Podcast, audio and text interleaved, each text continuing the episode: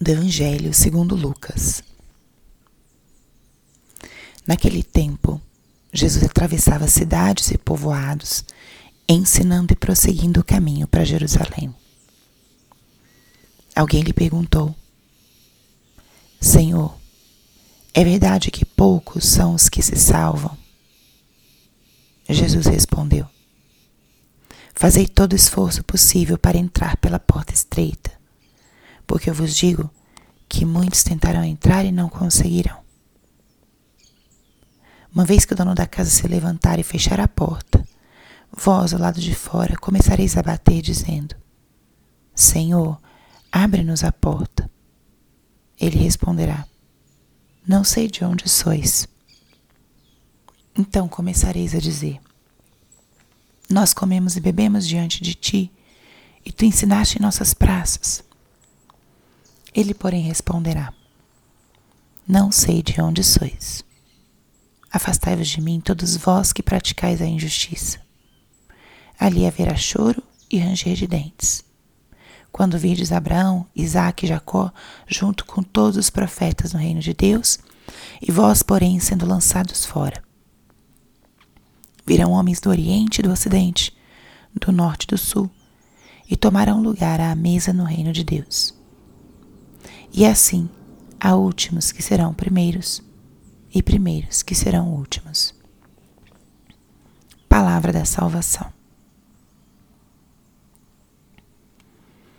Espírito Santo, alma da minha alma, ilumina minha mente, abre meu coração com o teu amor para que eu possa acolher a palavra de hoje e fazer dela vida na minha vida. Estamos hoje na quarta-feira da trigésima semana do tempo comum. A palavra de hoje nos fala sobre o caminho da salvação. Essa é uma pergunta muito comum entre aqueles que seguem a Deus, que seguem a Cristo. Existe um sentimento natural de desejo do céu e de medo do inferno, de anseio pela salvação e de medo da condenação. E quando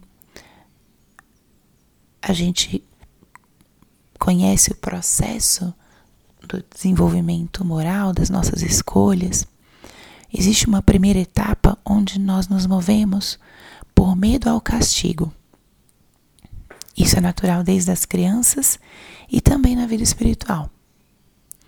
Não vou fazer isso porque não quero me condenar ou porque não quero ir para o inferno.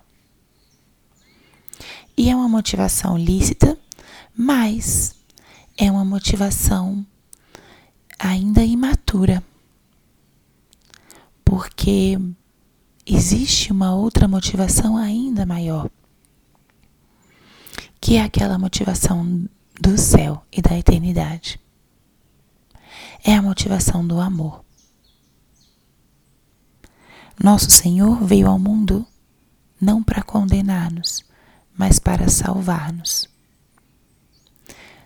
Da parte de Deus existe todo um movimento e um, um esforço, se é que Deus se esforça, né?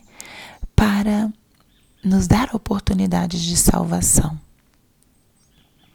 E Jesus coloca aqui qual é a nossa parte nesse processo. Fazei todo o esforço possível para entrar pela porta estreita. Fazei todo o esforço possível é necessário que nós correspondamos à graça da salvação. Quando Jesus nos convida a fazermos todo o esforço possível, é porque tem uma parte importante que cabe a nós, que corresponde a nós.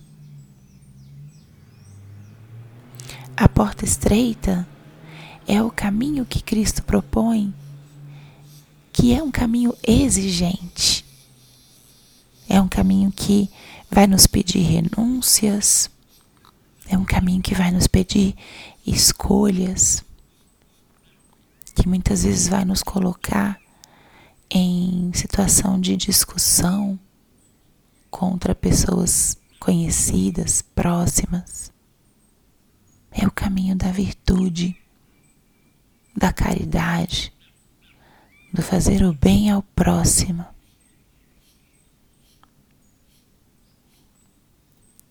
Esse é o caminho da porta estreita e nos cabe escolher por ela e esforçar-nos para podermos passar por essa porta estreita. Mas o importante é que nós não estamos sós. Nós temos a graça dos sacramentos, a graça da oração, a graça da comunidade cristã. Não estamos sozinhos. E hum, o convite que essa palavra de hoje nos faz, talvez é um pequeno exame. Né? Eu estou fazendo a minha parte nesse meu caminho de preparação para o céu, de amadurecimento. Estou fazendo a minha parte. E Jesus aqui já vai dando a pista para os seus apóstolos de que essa salvação não seria para poucos, mas seria para todos. Viram homens do Oriente, do Ocidente, do Norte e do Sul e tomaram lugar à mesa do reino de Deus. Essa salvação Deus quer que seja para todos, para o mundo inteiro, para toda pessoa humana. E não é suficiente termos nascido numa família católica ou termos sido batizados. Muitos são aqueles que se salvarão, mas também isso vai depender da nossa atitude, do nosso esforço, da nossa correspondência à graça. Eu estou fazendo tudo o que eu posso para entrar pela porta estreita, como Jesus falou aqui na palavra, todo o esforço possível. Renovemos esse desejo, essa disposição, porque o que nos espera é grande, é a felicidade eterna é a comunhão plena com Deus para sempre. Vale a pena qualquer esforço para passarmos nós por essa porta estreita e deixar-nos conduzir para os caminhos do Senhor. Glória ao Pai, ao Filho e ao Espírito Santo, como era no princípio, agora e sempre. Amém.